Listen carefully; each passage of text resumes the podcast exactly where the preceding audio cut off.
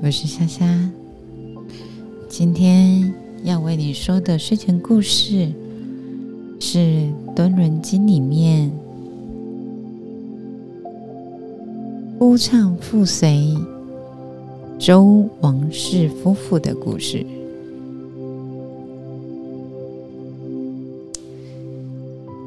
在《敦伦经》里面，夫妇伦是五伦的起点。婚姻是家庭的开端，也是社会的缩影。四，夫妻双方步调一致，和睦相处，用心经营，才能家和万事兴。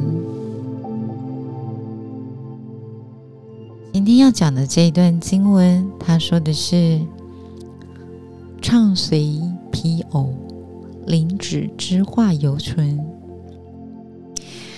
这段经文在讲的是夫唱妇随，夫妻同心，彼此搭配无间，发挥了起家的功能。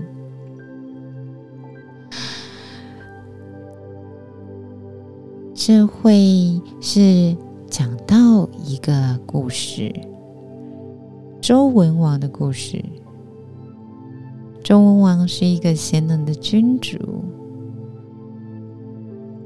据说他诞生的时候，他的母亲梦见了啊麒麟指头落入房中而诞生的。周武王不但有一位贤惠的母亲，长大也娶了一位娴熟的妻子，而他们夫妻俩栽培出来的周武王也是一代贤君。他们号称美德家风，代代相传的风范。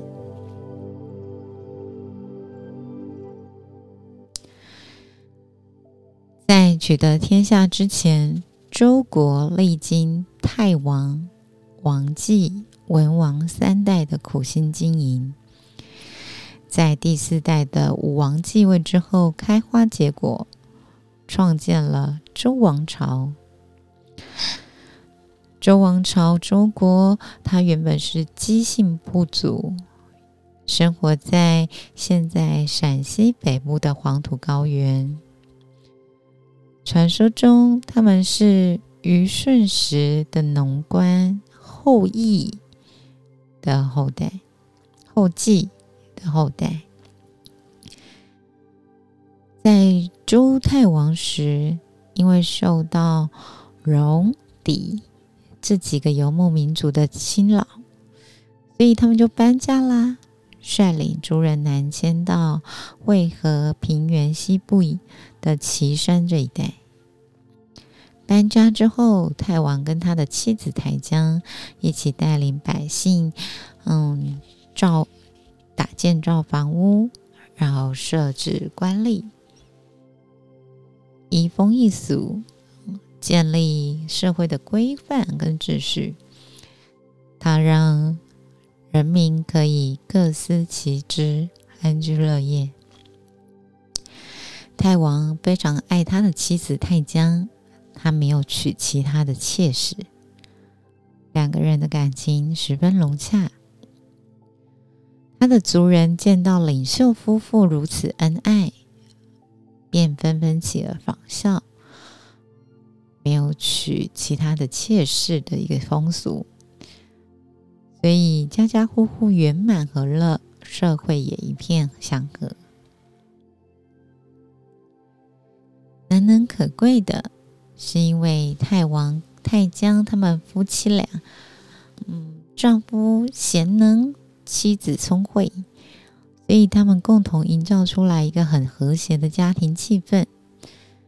他的他们的三个儿子泰伯、仲雍、季历，在母乳碗之下，也具备了善良、谦和这样的品德。太王晚年，由于他最小的孩子季历的才德最为杰出，所以他想要传位给最小的儿子。但如果依照中法制度，其实必须传位给长子泰伯。两相权衡之下，实在难以做决定啊。长子泰伯虽然他的才能不及小儿子，不及他最小的弟弟，但是他的气度跟人孝跟弟弟都是难分轩轾的优秀。为了不让他们的父亲太王如此的愁苦烦恼，也为让这个周国有一个优秀的领袖，长子泰伯跟他的二弟仲雍商量之后。他们决定一起出走，去了江南，而更是成为之后吴国的始祖。两个兄长的谦让，所以最后周国由小儿子季历继承了，史称王季。他没有辜负父亲哥哥们的期待。他带领着族人经营出更为富足安康的生活，而王继的妻子泰任也如同她的婆婆，是位娴熟的女子。泰任在怀孕的期间十分重视胎教，传闻她目不二色，而不听淫声，口不出傲言。而且前面有说过了，他之前梦到麒麟降临啊，灵子掉入房里面，然后生下了姬昌。姬昌是就是之后的周文王。那姬昌继位之后，周国已经是诸侯大国了。那时候商王弟弟。为了笼络周文王，还封他叫西伯。西伯的意思是西方诸侯之长。跟他的祖父和父亲一样，周文王同样也有一个娴熟的妻子太姒。太姒呢，也是传承了长辈的美德。勤俭持家，也培育出了许多贤能的子孙。他们的第二个儿子武王，很多年之后讨伐商朝，结束那时候商朝残暴不仁的统治，将华夏文化带入一个崭新的时代。这一段经文想要告诉大家，周王室成功的原因。除了连续三代领袖的能力卓越、品德服人，更重要的是，他们都拥有一个娴熟的妻子，没有妻妾室，彼此扶持，共度难关，才能教养出才德兼备的下一代。由此累积丰厚的实力，开创了新局。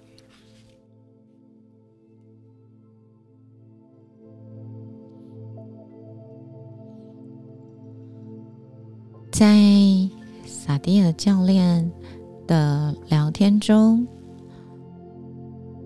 其实有一些伙伴来聊聊婚姻生活，觉得每一个婚姻都有他自己的状态，但多人经这一篇夫妇论，我觉得很有意思，想要说给大家。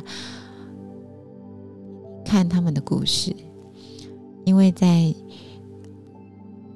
经典经文里，夫妻妇伦是人伦开展的根基。唯有根基稳定，夫妻同心，创立了美好、美满、和谐的家庭，社会才会平安，家庭维系好，然后也会影响到。就是子孙具有良好的品格，成长为贤德之人，造福大众，利益社会。所以，夫妻、夫妇人很重要。希望这个故事让。婚姻生活的你有一点想法。希望你今天一切都好。祝你今晚好眠喽